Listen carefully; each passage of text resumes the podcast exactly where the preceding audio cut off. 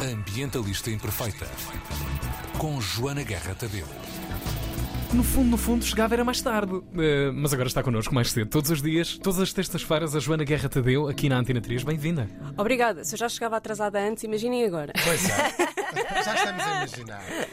Então, começou este domingo a COP26. Devem ter ouvido falar Sim, disto. sim, sim. A minha pergunta para vocês, Tiago e Hugo, é: fazem ideia do que é que quer dizer COP26 e para que é que serve? Conferência Organizativa do Planeta. Pois, podia ser. Por aí, podia ser. por aí. Ficava no ouvido. Não. Quer dizer Conferência das Partes da Convenção Quadro das Nações Unidas para as. Alterações Climáticas. Era o que eu ia dizer a seguir. Conferência das as partes, partes é um é bocado ótimo. esquisito. Parece Sim, que estás sim. a falar das Então, partes as partes são- Sim, sim, sim.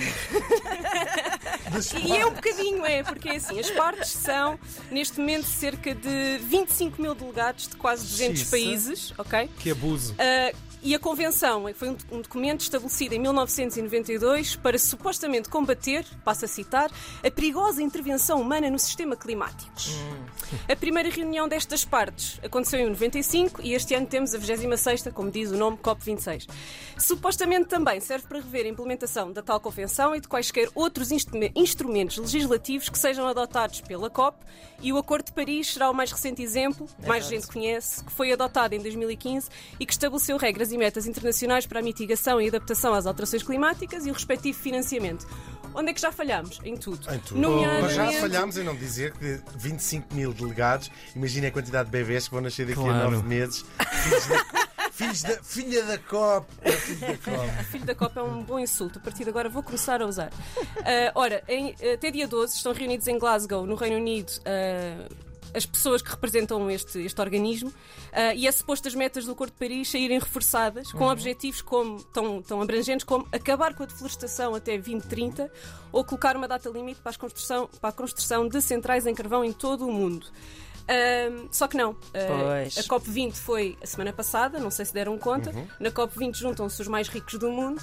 Pela primeira vez o Brasil foi, ficam também a saber, ah, com o Bolsonaro a dizer que foi sempre parte da solução. Que eu também acho que é sempre uma boa coisa para o É Bolsonaro um dizer. homem da solução, no É. final. Ele, como o problema, aparecer já é parte da De certa forma, é preciso haver um problema para haver uma solução, isso é verdade. A verdade é que esta COP26, como todas as outras COPs, será um falhanço, tal como foi desenhada para ser. As reuniões da COP são a derradeira manobra de greenwashing criada pelos líderes dos países mais ricos do mundo. Ah, foram feitas, como se diz em Portugal, para inglês ver, para nós acreditarmos que os chefes estão preocupados com o clima, enquanto eles continuam a não se ocupar com a resolução do problema da crise climática. São também um palco para as novelas das relações internacionais do costume, com os Estados Unidos a dizerem que a culpa disto é toda da China, ah, enquanto que nos Estados Unidos temos 19,77 toneladas de carbono equivalente per capita, em termos de emissões, e na China temos 9. Portanto, isto é sempre muito original. Além de que tudo o que é vendido pelos Estados Unidos é feito onde? Na China. China. Ah, que engraçado, pois é. Então, para que é que serve a COP26 e por que raio é que é importante nós sabemos o que é que se passa lá? As pessoas Perguntam têm- vocês. as pessoas têm Tem que conviver. conviver. Claro, claro. Não serve um para nada mais. Ah, Não. tá não serve para nada mais do que enganar os pobres como nós e não interessa muito saber mais nada para além disso. A COP é como que um concerto dos sete anjos a tocarem as sete trombetas que anunciam o apocalipse que nos está prometido há tanto tempo, mas que nunca mais acontece. O primeiro anjo foi o nosso querido David Attenborough, que veio dizer que somos uma força capaz de destruir, também seremos uma força capaz de salvar. Mas depois vem o Guterres, o segundo anjo, e diz é tudo uma ilusão e não há otimismo que nos valha.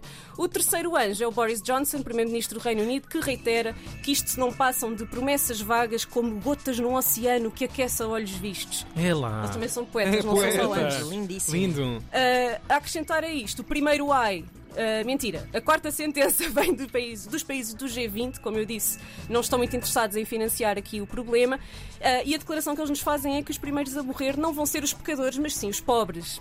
O primeiro ai vem do Biden, que diz: Ah, não se preocupem, nós vamos reduzir as emissões em 30%, só fazer reparações naquilo que construímos mal, tipo os gasodutos. Uh, e vamos deixar de financiar as tais centrais a carvão. Mas só os que são no estrangeiro. Só os que são no estrangeiro, Claro. tipo na China, na Rússia. Está. As americanas está tudo bem, está tranquilo. Vamos Claro. com calma.